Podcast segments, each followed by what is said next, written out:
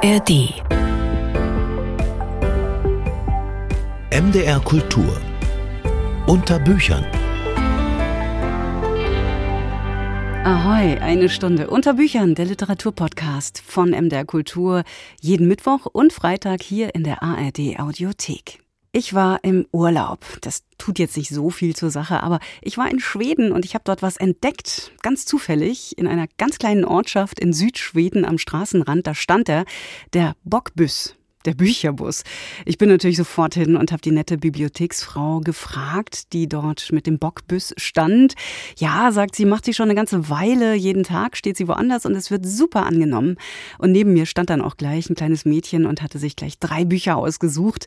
Eine kleine fahrende Bibliothek in Knallpink. Sehr lustig habe ich gleich mal in Schweden erzählt, dass wir sowas auch haben. Viele Bibliotheksbusse in ganz Deutschland und dass auch wir von MDR Kultur unter Büchern mit einem Bücherbauwagen durchs Land ziehen und ich mich über die vielen Gespräche freue, die da rundum zustande kommen. Bücher, die unterwegs sind, ob in Schweden oder hier, immer eine schöne Sache. Wir sind übrigens, schon mal zum Mitschreiben, am 23. September wieder on Tour und zwar in Dresden beim Literaturfestival Literatur jetzt am Zentralwerk. Mehr Infos gibt's am Ende dieser Stunde. Jetzt steigen wir aber erstmal in neue Romane von Angelika Klüssendorf, Marion Poschmann, Cecil Weißbrot und Uwe Timm. Unterschiedliche Welten, ganz unterschiedliche Welten werden wir da besuchen, befahren, bereisen. Ich bin Katrin Schumacher. Hallo.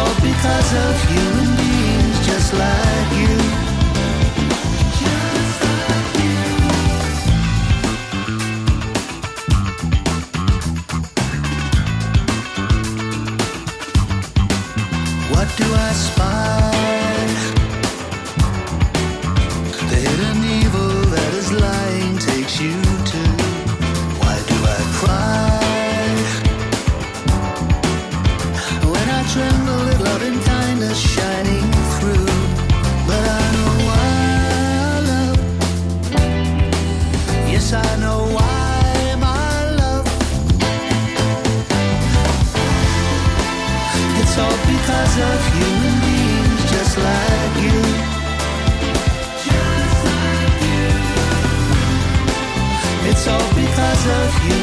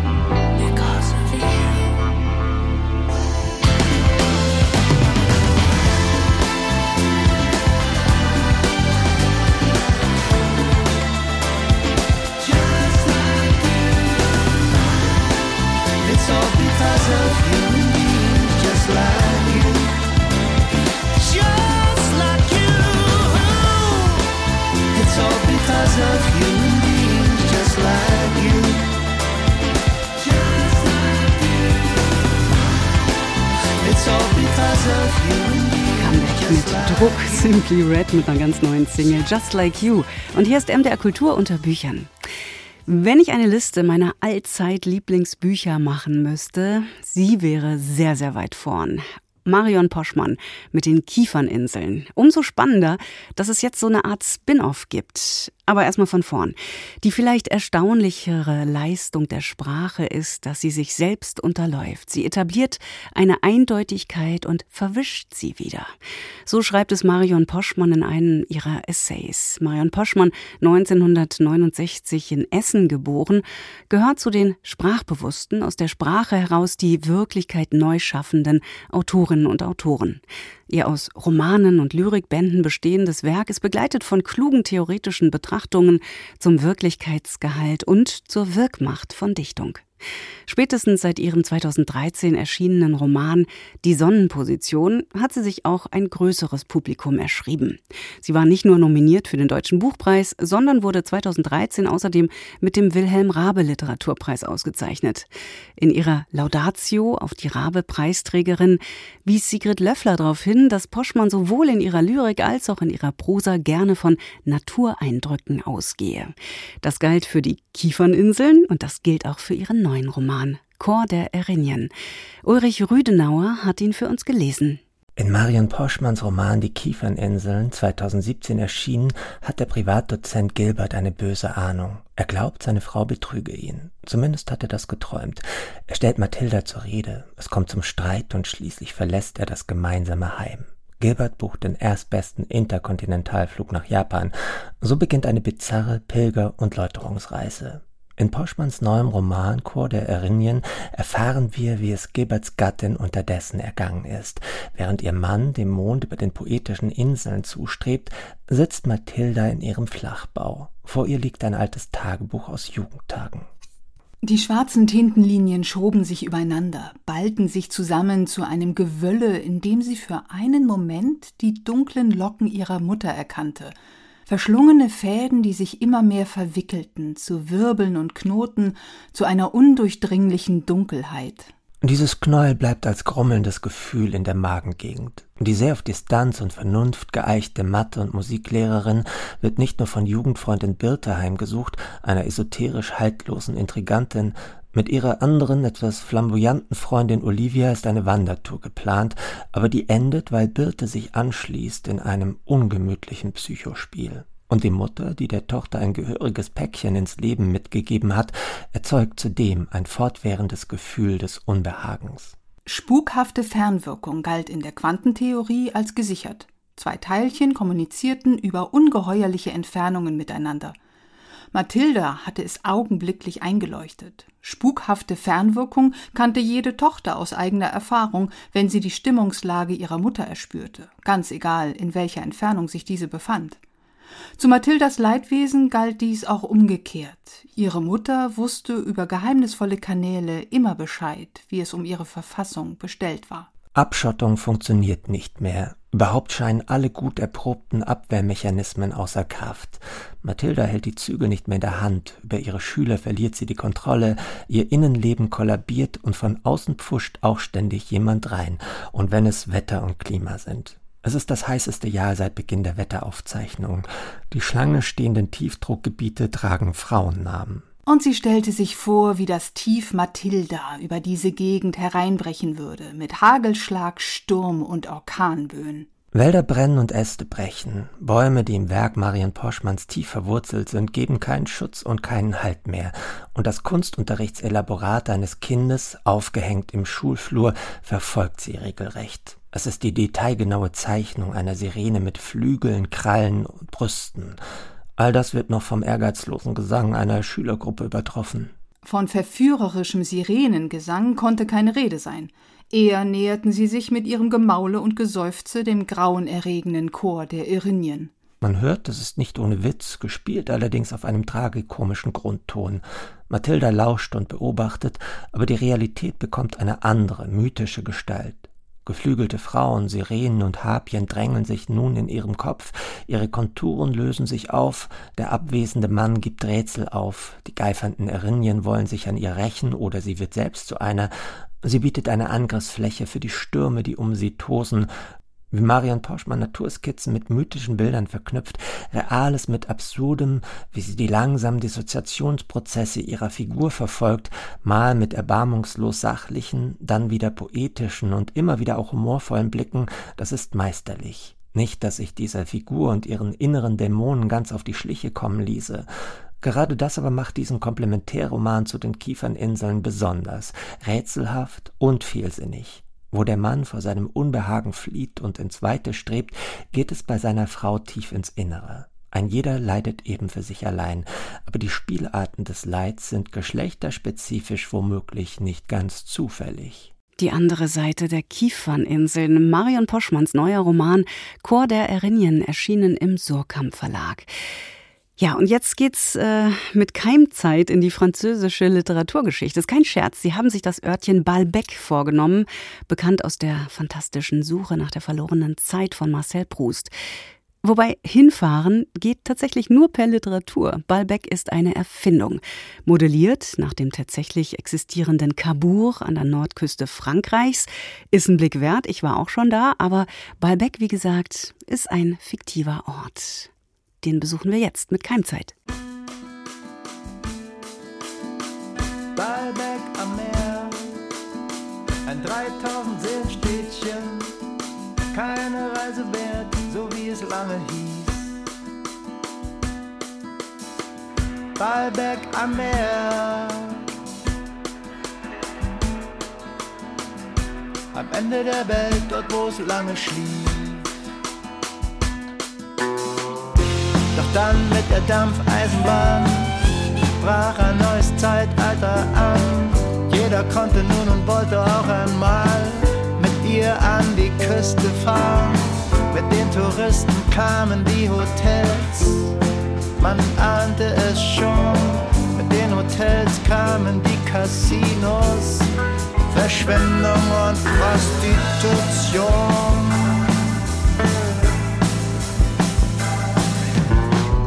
Walbeck am Meer, ein 3000 Seelenstädtchen, keine Reise wert, so wie es lange hieß. Walbeck am Meer, am Ende der Welt, dort wo es lange schlief.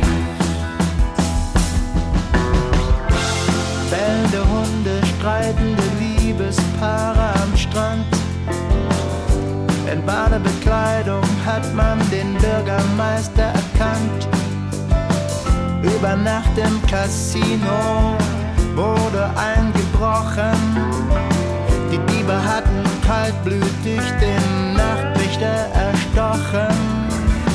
Die guten alten Zeiten hörten davon und sind Hals über Kopf aus der Küstenstadt geflohen. Waldeck am Meer. Keine Reise wert, so wie es lange hieß. Waldeck am Meer. Am Ende der Welt, dort wo es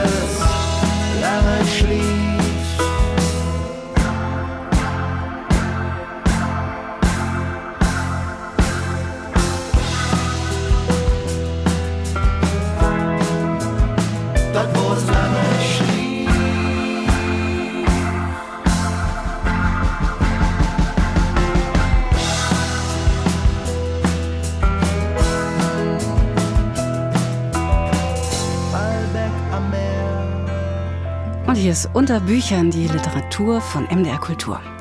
Spätestens seit ihrer hochgelobten Trilogie Das Mädchen, April und Jahre später, aus den Jahren 2011 bis 2018, gilt Angelika Klüssendorf als eine der renommiertesten deutschsprachigen Autorinnen. Eine Schriftstellerin, die die Kunst der autofiktionalen Erzählung, also des Schreibens entlang des eigenen Lebens, zu einer Perfektion gebracht hat, die einzigartig ist. Mit dem Band Risse liegt nun ein Buch mit Erzählungen von Angelika Klüssendorf vor und der Verlag kündigt es als Vorgeschichte der Erfolgsromane an. Alexander Suckel, der Leiter des Literaturhauses Halle, unser Rezensent, hat's gelesen. Hallo. Schönen guten Tag. Die Vorgeschichte zum Mädchen also, jenem Buch, in dem Angelika Klüssendorf eine furchtbar traurige Kindheit in der DDR beschreibt. Was ist das für ein Buch? Eine Art Stoff- oder Materialsammlung vielleicht? Es ist zunächst einmal ein Buch, das auf einer früheren Veröffentlichung basiert, dem Erzählband aus allen Himmeln von 2004. Angelika Klüssendorf hat sich diese Erzählung vorgenommen und in einer radikalen und schonungslosen Art überprüft. Das Ergebnis besteht in einer Zweiteilung des Textes, auch grafisch voneinander abgesetzt. Zum einen der Erzähltext und zum anderen eine Art Kommentar dazu. Es sind Erzählungen, die zutiefst berühren, Erzählungen aus dem Keller des Lebens, über einen Vater, der sich zu jedes Jahr zu Ostern das Leben nehmen will, eine alkoholkranke Mutter, die das Kind mit einem Einkaufszettel zum Klauen in die Geschäfte schickt, von Ausreißversuchen, Polizeiverhören, sadistischen Kaufhausangestellten, vom Alltag in einem Kinderheim, das nicht weniger als ein Kindergefängnis ist. Wie schon bei der Lektüre des Mädchens von 2011 ist man sprachlos, ob dieser Wucht an Gewalt, an Düsternis, an seelischer Verwahrlosung, die einem Kind da angetan wird. Der Lichtblick, der schmale Streifen Hoffnung freilich ist das Lesen, die Literatur, die nicht nur eine Flucht in andere Welten ist, sondern immer auch ein ganz konkreter Entwurf eines anderen und eines möglichen Lebens darstellt. Anlass für diese radikale Revision der Texte war der Tod der Mutter, der tatsächlich bei der Autorin trotz allem Erlebten so etwas wie Trauer aufkommen lässt. Über die Mutter schreibt sie dazu in der Einleitung Du hast schon immer gelogen, sagte sie mit Abscheu in der Stimme. Ich legte wortlos auf und nahm mir vor, das Wort immer so selten wie möglich in meinem Leben zu verwenden. Der Erzählband erschien in einer sehr kleinen Auflage. Ich hatte die Wahl, genau die Sätze zu schreiben, die ich schreiben wollte. Warum habe ich dennoch Ereignisse ausgelassen oder falsch beschrieben? Es gibt keine Wunden, die nicht verheilt wären, doch es gibt Leerstellen, die ich bis heute nicht zu betreten wagte. Ja, ein Text von Angelika Klüssendorf. Ähm, ältere Texte sind das also, die sie da versammelt hat mit Anmerkungen und Kommentaren aus heutiger Zeit. Das geht wahrscheinlich vielen Autoren und Autorinnen so, wenn sie Veröffentlichungen aus frühen Jahren zur Hand nehmen. Also man streicht, man ergänzt, man verbessert. Was ist denn der, ja, der literarische Gewinn dieser Draufsicht auf ein 20 Jahre altes Buch? Es ist die Art und Weise, wie Angelika Klüssendorf diese Texte befragt und was sie dazu notiert. Es geht um Grundsätzliches im Leben wie im Schreiben, um die Frage eines wahrhaftigen Erzählens, um die Frage, warum man zu einem bestimmten Zeitpunkt eine Geschichte so oder so erzählt, obwohl man weiß, dass sie doch eigentlich ganz anders passiert ist. Es geht um Ängste und Sehnsüchte, die sich einem jungen Mädchen eingebrannt haben und um die Narben dieser Brandwunden, die man heute, viele Jahre später, immer noch spürt die Angst vor Armut, die man nie los wird und man deshalb immer ein Überlebenspaket im Keller bunkert, die Lust am Ausreißen und das unbändige Freiheitsgefühl, was sich damit verbindet, die wunderbaren Welten, die zu entdecken sind, wenn man einfach auf und davon geht, aber eben auch das Schuldgefühl, das Kinder so oft befällt, wenn etwas nicht stimmt mit den Eltern, dass man nie wirklich los wird. Einer der großartigsten Texte ist eine Erzählung aus einem Kinderheim, Angelika Klüssendorf erzählt aus der Perspektive einer jungen Praktikantin, aber natürlich geht es um ein Mädchen, das gerade in diesem Heim ankommt. Die Nummer 34 hieß Nelly, war 14 Jahre alt, rappeldürr, mit einem zu langen Hals, zu langen Gliedern, eine junge Giraffe mit schüchternem Blick. Die Nummer war in ihre Kleidungsstücke, Handtücher und ihr Bettzeug eingenäht. Sie stand auf dem Leder ihres Ranzens und in ihren Schuhen. Der Heimleiter konnte mit ihr nicht viel anfangen, das war auf den ersten Blick zu sehen. Sie hatte etwas Jungenhaftes, Unbiegsames, nichts war weich an ihr. Das kurze Haar erinnerte an Vogelflaum, ihr Blick blieb verschlossen, aber sie erfüllte bereitwillig jede Aufgabe, die man ihr gab. Herr Stempel, der Heimleiter, ein übergewichtiger Beamter mit Ärmelschonern und einem Kindergesicht, trug ihren Namen bereits eine Woche nach ihrer Ankunft in die Liste der guten und vorbildlichen Kinder ein. Ja, da muss man erstmal schlucken. Angelika Klüssendorf ist ja eine Meisterin des autofiktionalen Schreibens. Und diese Art zu fabulieren ist ziemlich in Mode, muss man sagen, international. Also Annie Ernaux hat im äh, letzten Jahr den Nobelpreis bekommen, aber auch in der deutschsprachigen Literatur, wenn man jetzt an die jüngsten Veröffentlichungen von Judith Herrmann oder Arno Geiger denkt. Wie geht's dir damit? Also wünschst du dir nicht manchmal mehr Fiktion, mehr Erfindung? Oder ist der Kosmos des eigenen Lebens immer noch ja, der größte Brunnen, aus dem Autorinnen und Autoren schöpfen können?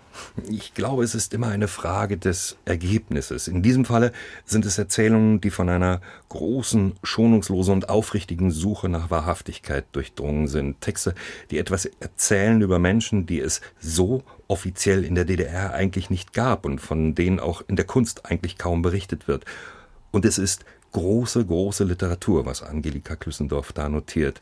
Sie ist und bleibt die Königin der Auslassung, diese schlanke, asketische Prosa, kein Wort zu viel, aber auch keins zu wenig, für die sie schon immer gelobt und zurecht gefeiert wurde und nebenbei bemerkt auch immer etwas unter Wert geschlagen wurde. Die Romane waren immer nominiert, einen der großen Preise hat sie nie bekommen dafür. Es ist ein harter Stoff und das absolute Gegenteil von beliebiger Frohsinnsprosa und um die Frage vielleicht so zu beantworten, es ist bedrückend, dass es solche Bücher gibt, aber es ist gut, dass Angelika Klüssendorf sie schreibt. Hm. Na mal gucken, was für Preise noch kommen werden. Risse von Angelika Klüssendorf erschienen im Piper Verlag. Ein radikales, ein bewegendes Buch findet Alexander Suckel, der Leiter des Literaturhauses in Halle. Die Autorin ist auch in Mitteldeutschland zu Gast am 25. Oktober im Leipziger Literaturhaus und am 26. Oktober in Halle. Vielen Dank, Alexander. Sehr gern.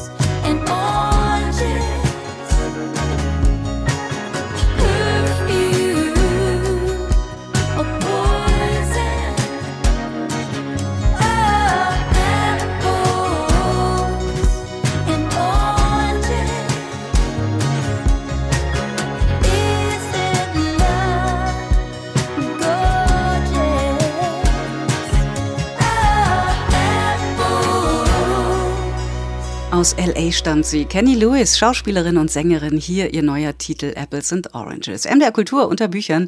Die Stunde Literatur von MDR Kultur.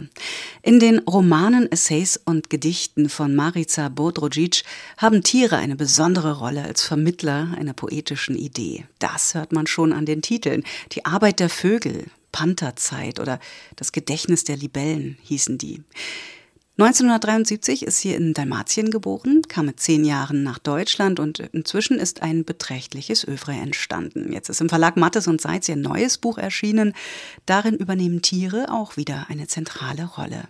Eva Geding stellt mystische Fauna von der Liebe der Tiere vor. Als die Autorin Marica Bodrogic zusagt, während eines Aufenthaltes auf Lagomera einen Hund zu hüten, ahnt sie noch nicht, dass das für sie weitreichende Folgen haben wird. Er war fast schwarz und klein und hatte ein so waches Gesicht, dass ich ihn sofort liebte. An einigen Stellen hatte er weißes Fell und sah aus wie eine Landkarte, von der ich mich betrachtet fühlte. Der Vergleich ist kein Zufall. Führt der so bezeichnete Hund sie doch zu einer anderen, einer inneren Landkarte. Während Bodrogic Tag für Tag mit dem Hund, den sie in Silito getauft hat, die Umgebung erkundet, entdeckt sie auf der Landkarte ihrer Seele längst vergessene Gebiete. Ohne es damals zu wissen, trat ich in einen luziden Bereich der Wirklichkeit ein. Eine Art ureigene Traumzeit, die vernäht war mit allem, was die innenkundige Bildwelt mir damals zuspielen konnte konstatiert die studierte Anthropologin und nutzt dabei einen spirituellen Begriff der Aborigines. Die Bekanntschaft mit Inselito weckt in ihr die Erinnerung an die Tiere ihrer Kindheit und an die damit verbundenen traumatischen Erlebnisse. Die Tiere bündeln im Leben meiner Familie unsere von Gewalt durchtränkten Erzählungen. Die Tiere sind unsere Verwandten, die unsere abgeschnittenen Zungen nicht hinnehmen und an unserer Stelle sprechen. Zunächst spricht da ein anderer Hund, Clio, Gefährte ihrer Kindheit in einem jugoslawischen Dorf, in welchem Marica Bodrucic allein mit ihrem Großvater aufwächst. Damals muss sie mit ansehen, wie er dem Hund eines Tages ein Auge ausschlägt. Dass der geliebte Mensch zu so einer Tat fähig ist, erschüttert das Kind zutiefst. In ihrem Text geht sie nun zurück in die karge Wirklichkeit des dörflichen Lebens, in der Tiere zwar ihren festen Platz haben, jedoch in einer prosaischen Weise, mehr Gebrauchsgegenstand als Gegenüber. Und bald tritt da noch ein viel tieferes Trauma zutage. Als Jugendliche ist Bodrogic von ihrer Mutter verprügelt worden. Unfassbar erschrocken. Nun ein eingesperrtes Tier, sah ich und sehe ich noch heute diese Mutterhand, diese Geste des Verrats, mit der sie mich wieder in ihrer Gewalt hatte.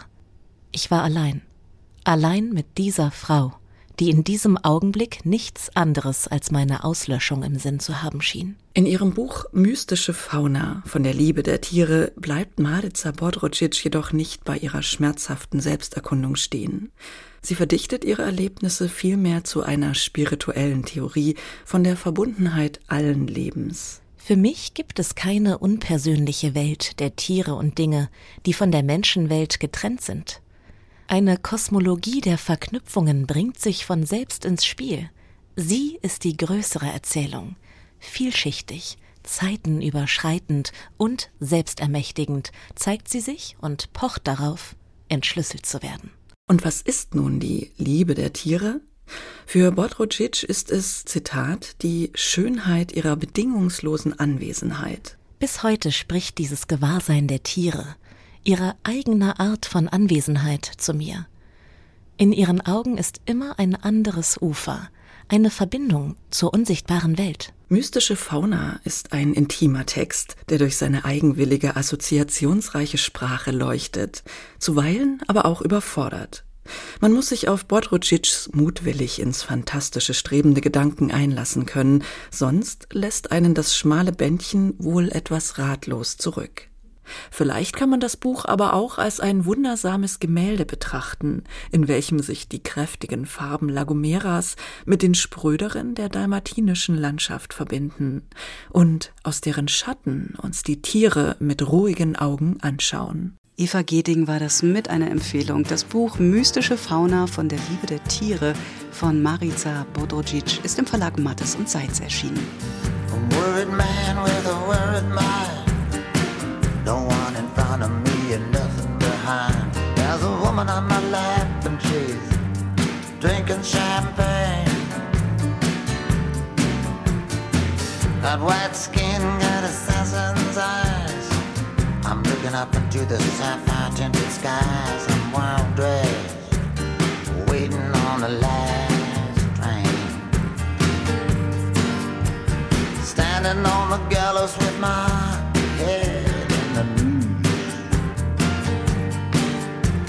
Any minute now, I'm expecting all hell. To break loose.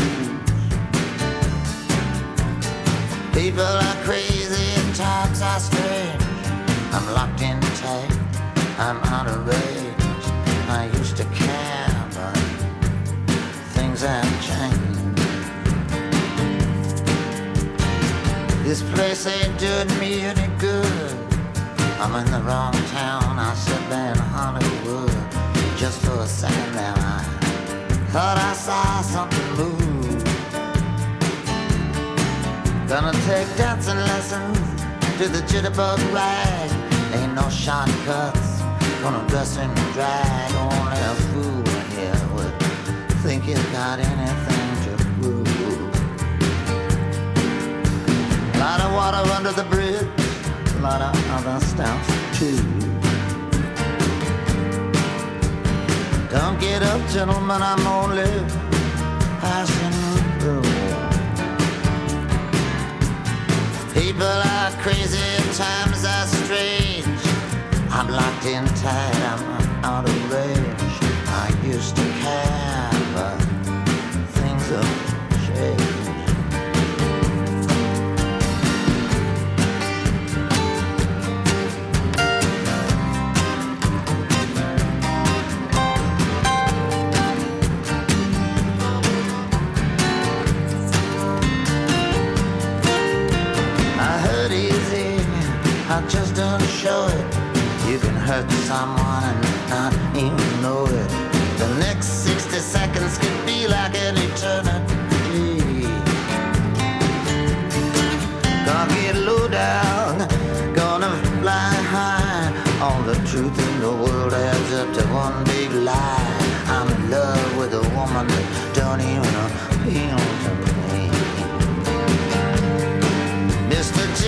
Miss Lucy they jumped in the lake.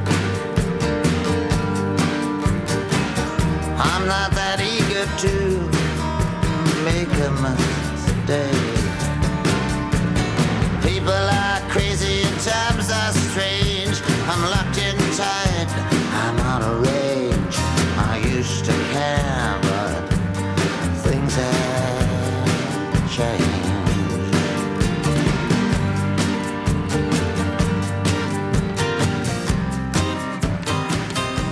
Mr. Bob Dylan, Things have changed und hier ist MDR Kultur unter Büchern. Uwe Timm ist einer der wichtigsten deutschsprachigen Schriftsteller der vergangenen 50 Jahre, auch wenn man ihn etwas vorschnell oft als Bestsellerautor klassifiziert hat, nur weil er seine Literatur auch immer zu verkaufen wusste. Und doch gehört sein Werk zur engagierten Literatur, die noch lange unter dem Eindruck des Zweiten Weltkriegs stand. Seine Bücher beschäftigen sich auch deshalb immer wieder mit den Schlachten des Nationalsozialismus, so erinnerte Uwe Timm 2003 an seinen Bruder, der im Krieg gefallen ist. Am Beispiel meines Bruders, so der Titel, war ein großer Erfolg, ebenso die mustergültige Novelle Die Entdeckung der Currywurst 1993 oder noch früher der postkoloniale Afrikaroman Morenga 1978. Auch die Allerkleinsten, die durften früh etwas von der Literatur Uwe Timms gehört haben. Sein Rennschwein Rudi Rüssel wurde als 39-teilige Serie die ARD verfilmt. Und vielleicht wissen Sie es, eine Zeit lang gab es sogar bei Ikea einen Rudi Rüssel-Teller. Seine berufliche Laufbahn, die hat Uwe Timm allerdings ziemlich handfest begonnen als Kirschner, womit er notgedrungen in die Fußstapfen seines Vaters getreten ist. Über die Zeit mit den toten Tieren erzählt Uwe Timm nun in seinem Erinnerungsbuch Alle meine Geister. Jan Drees stellt es vor. Dass die Schriftstellerei nicht nur eine Kunst, sondern auch ein Handwerk ist, zeigt der 1940 in Hamburg geborene Uwe Timm in seinem Erinnerungsbuch alle meine Geister. Er berichtet, ausgehend von der Flucht ins bayerische Coburg während des Zweiten Weltkriegs über die Rückkehr in zerstörte Hamburg, von seinen ersten Berufsjahren und über jene Schwierigkeiten des zunächst erfolgreichen Vaters, einem Tierpräparator, der in den Trümmern der Stadt eine Pelznähmaschine findet und im Keller kurzerhand eine Kirschnerei eröffnet. Das war der Gründungsmythos der Selbstständigkeit. Pelze Tim, freier Herr auf freiem Land, wobei das Land nur gemietet war. Ein Auto wurde angeschafft, ein Chauffeur eingestellt, Kirschner und Näherinnen arbeiteten in Überstunden. Uwe Timm erzählt auf 288 Seiten die Geschichte eines privaten Wirtschaftswunders, ausschweifend, jede einzelne der damals auftretenden Personen umfangreich porträtierend, und er berichtet auch darüber, wie er selbst Mitte der 1950er Jahre in die Fußstapfen seines Vaters getreten ist. Den Beruf des Kirschners hatte ich mir nicht ausgesucht, so wie auch der Vater ihn nicht für sich ausgesucht hatte. Sein Wunsch war wohl gewesen, er sprach nicht darüber, Künstler zu werden. Das hier vorgestellte Vierteljahrhundert zeigt nicht nur, wie Tim die Handwerkskunst des Kirschners erlernte, sondern berichtet auch von den früh beschrittenen Parallellesewegen. Daher der Titel alle meine Geister, der sowohl auf die vielen Weggefährten jener Jahre anspielt, auf die Kindheitsfreunde, Gesellen, Näherinnen und Meister, als auch auf die literarischen Begleiter von den Märchen der Brüder Grimm über Ernest Hemingway ausgeliehen im Amerikahaus bis zu Fjodor Dostojewskis Der Idiot, der im heimischen Bücherschrank stand, Vorboten der späteren schriftstellerischen Tätigkeit, die er immer wieder mit dem Kirschnerhandwerk vergleicht. Einst mussten die Schlachter und Gerber am Rande der mittelalterlichen Dörfer und Städte leben, zu nah waren sie mit ihrer Tätigkeit dem Tod und dem Gestank. Die Kirschner hingegen lebten inmitten der anderen und schufen die schönen Mützen, Stohlen und Pelzmäntel, die noch in der Nachkriegszeit ein Zeichen des Wohlstands waren. Dieses Verhältnis von Material und künstlerischer Anverwandlung ist bei Tim ein poetisches Prinzip, eines von zahlreichen. Viele der hier erzählten Geschichten kennt man in strafferer Form aus Büchern wie am Beispiel meines Bruders. Bereits dort berichtete Tim vom Fund der ersten Pelznähmaschine, vom gefallenen größeren Bruder, dem Lieblingskind des Vaters, der 1958 hoffnungslos überschuldet an einem Herzinfarkt stirbt. Die neuerliche, üppig verlängerte, überaus realistische Darstellung dieser geisterhaften Erinnerungen erinnert noch einmal an die vielen seit den 1970er Jahre entstandenen Texte Uwe Timms mit einem nie veränderten Anspruch. Die gesellschaftlichen Probleme sollen so anschaulich und unterhaltsam dargestellt werden, dass auch jene sie wiedererkennen können, über deren Köpfe bisher meist hinweggeschrieben wurde. Dieser Satz stand eröffnend in den Büchern der Autorenedition, wo 1974 Uwe Timms erster Roman Heißer Sommer erschien. Dass sich diese Anschaulichkeit nicht nur entlang der Lektüren Hemingways und Dostojewskis herausgebildet hat, sondern auch an den Zweckplatten, Nähmaschinen und Schreibtischen der Kirschnerei entstanden ist, das zeigt alle meine Geister und ist damit Zeugnis eines Werks, das seit jeher Inspiration und Handwerk auf norddeutsch unaufgeregte Weise miteinander verbindet. So kann dieses Buch als Summa des Timmschen Werks gelesen werden und zugleich als möglicher Anfang einer gewiss weiter zu verfolgenden Autobiografie. Jan Drees war das über Uwe Timm. Alle meine Geister erschienen im Verlag Kiepenheuer und Witsch.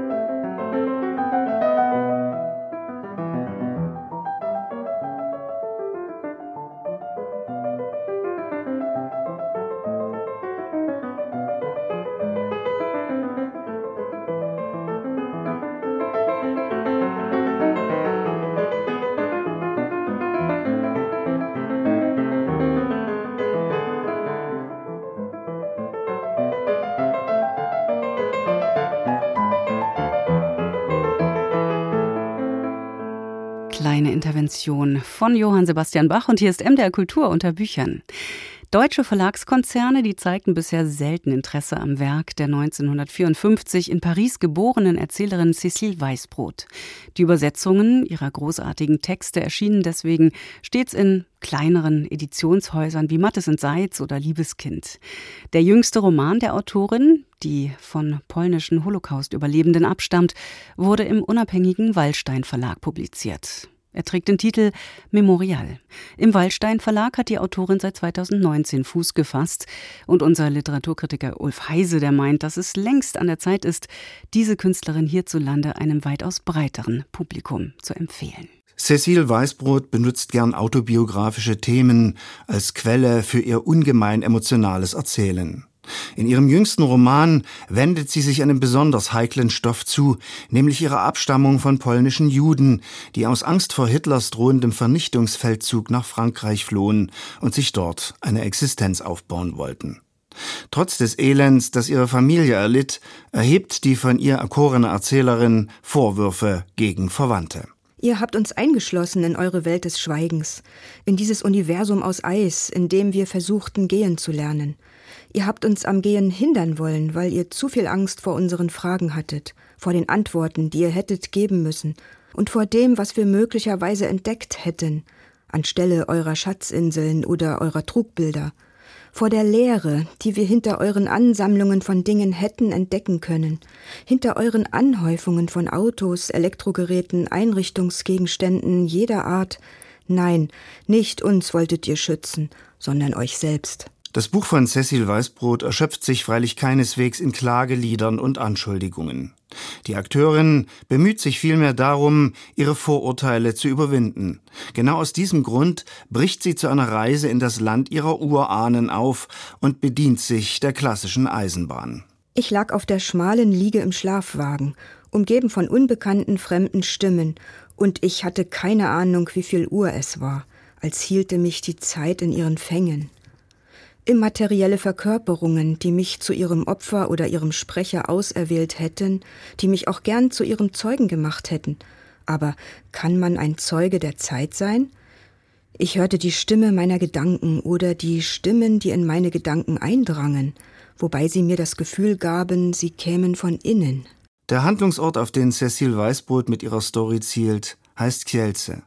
Er ist eine Metropole im Heiligkreuzgebirge, 170 Kilometer südlich von Warschau. Die SS errichtete dort 1941 wegen der jüdischen Bevölkerungsdichte sofort ein Ghetto. 1946 ereignete sich das berüchtigte Pogrom von Kielce, bei dem mehr als 40 Juden ermordet wurden. Diese erschütternden Fakten geistern durch den Kopf von Cecil Weißbrots Matadorin, als sie im Umfeld ihrer Ahnen landet. Im Hotel musste man ein Formular ausfüllen, seinen Namen hinschreiben, angeben, wie lange man bleiben wollte. Und keine Frage war einfach zu beantworten, da mein Name vermutlich alles verraten würde. Nicht wie sonst eine Schutzhülle wäre, sondern der Kern, eine Offenbarung des Grundes, warum ich gekommen war. Während ich die Dauer meines Aufenthalts kaum mit Bestimmtheit angeben konnte. Drei oder vier Tage konnten zu viel sein oder nicht genug, je nachdem, was sich ergeben würde. Die Ernüchterung, die Cecile Weißbrots Figur beim Durchstreifen von Kielce erfasst, ist gigantisch. Nirgends spürt sie echten Trost für ihre versteckte Trauer. Regimewechsel und Generationswechsel hatten sich in Namensänderungen niedergeschlagen, so dass Straßen, die zuerst in Gedenkstätten für die Helden des Widerstands und des Kommunismus umgewandelt worden waren, wieder ihre ursprüngliche Identität zurückerhielten und jetzt wieder so hießen wie zu der Zeit, als meine Familie hier lebte. Final passiert Seltsames. Der Fluss Silnitze, der durch Kielce strömt, gewährt der Protagonistin mystische Stärke. Nicht umsonst heißt er ins Deutsche übertragen der Kraftbringende. An seinen Ufern gewinnt die Heldin die Energie, um mit der bitteren Vergangenheit abzuschließen, ohne sie zu verdrängen. Ulf Heise war das über Cecil Weißbrot Memorial, erschienen im Wallstein Verlag.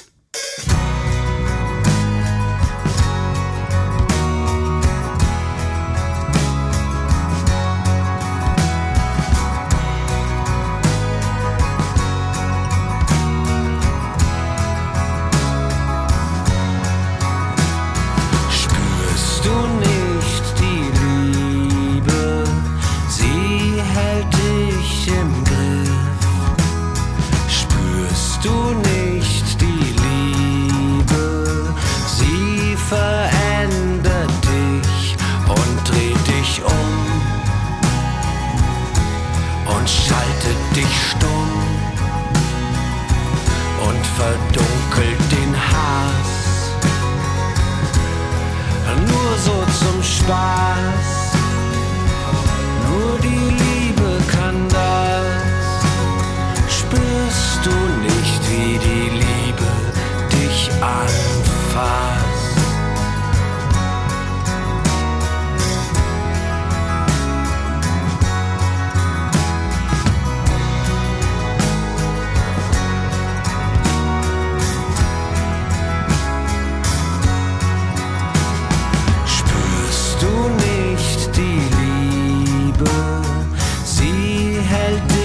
dich im Griff.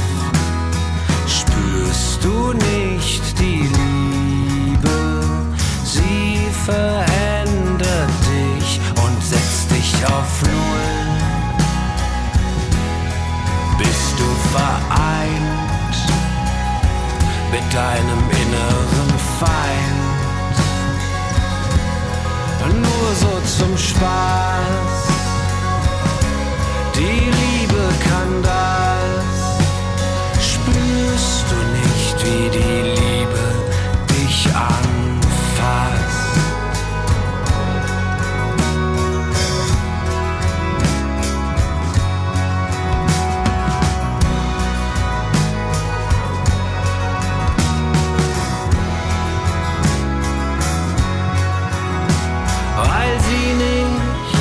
To.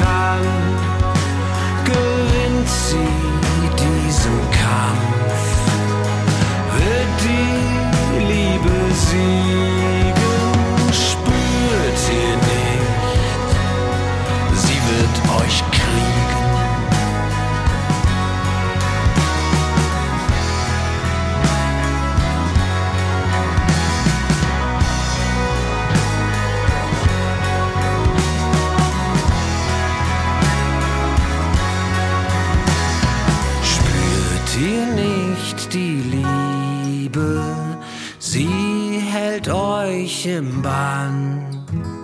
Spürt ihr nicht die Liebe? Und bewegt euch dann und dreht euch um und schaltet euch stumm und verdunkelt den Hass nur so zum Spaß.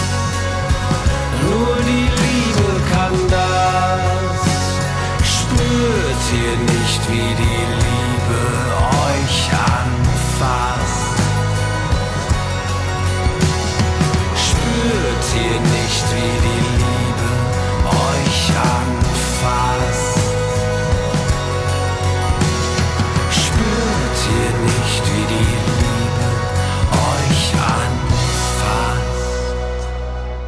Kann man auch mal machen, oder? Einen Song einfach Liebe nennen.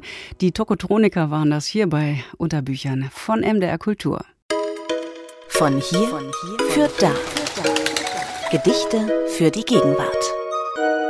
Und in unserer mitteldeutschen Lyrikgalerie jede Woche neu können wir heute auf einen kürzlich erschienenen neuen Gedichtband hinweisen. Er heißt Meine Faust und wurde vorgelegt von der 1979 in Wolfsburg geborenen Sibylla Vricic-Hausmann.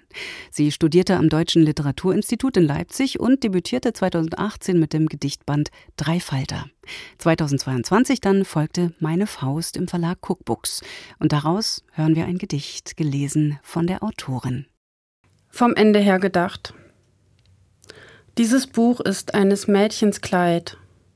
Gertrud Kolmer. Sehr geehrter Herr, bitte freundlichst um Aufnahme. Meine Faust, mein Messer in der Tasche, geht auf. Ich lese Lierke, stelle fest, seine schöne Zeit ist vorbei. Life always takes the side of life. Vom Standpunkt des Lebens aus ist das Überleben besser als das Sterben. Ich bemühe mich rechtzeitig gläubig zu werden, sage, es ist alles eine Frage der Zeit. Zeit. Ich muss zerstreut sein, ich bin zerstreut. Das ist ein Bulle, das ist ein Bison. Ein Ach wird nie mehr dasselbe sein, zerfiel, vereindeutigte sich, wie gewünscht. Ich ging zum Bach, als es noch dunkel war, um zu weinen, kam an den Fußballfeldern vorbei, die Netze leuchteten weiß. Dunkel leuchteten Augen, dunkel leuchte ich zurück. Erwähne nicht, von wo du künftig bist. Erwähne nicht, dies ist vom Ende her gedacht, vom Unverzeihlichen her. Vom Ende her gedacht. Ein Gedicht von Sibylla Vricic-Hausmann, erschienen in der Sammlung Meine Faust, die im Cookbook Verlag rausgekommen ist. Und damit ein schöner Schlusspunkt in unserer kleinen Literaturstunde. Alle Titel der vorgestellten Bücher gibt's wie immer auf unserer Website mdrkultur.de unter dem Stichwort unter Büchern. Und unter Büchern gibt's immer frisch im Radio und in der ARD Audiothek am Mittwoch und am Freitag den kleinen Podcast mit unseren drei Empfehlungen der Woche. Und ich habe schon am Anfang versprochen, eine kleine Info zu unserem nächsten Sommertour-Stopp mit dem Bücherbauwagen. Da stehen wir am 23. September im Hof vom Zentralwerk in Dresden beim Literaturfestival Literatur jetzt. Wir sind ab 15 Uhr vor Ort und um 17 Uhr habe ich da auf der Bühne eine Autorin zu Gast, auf die ich mich besonders freue. Theresia Mora, die in diesem Sommer, glaube ich, für alle Literatur Literaturpreise nominiert ist, die man im Auge haben kann. Muna oder die Hälfte des Lebens, so heißt ihr fantastischer Roman und den stelle ich auch nächste Woche hier nochmal ganz ausführlich vor.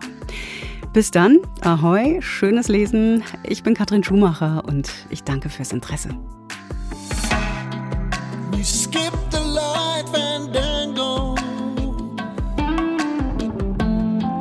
Turn cardinals across the floor. was feeling kinda seasick. The crowd called out for more. The room was humming harder as the ceiling.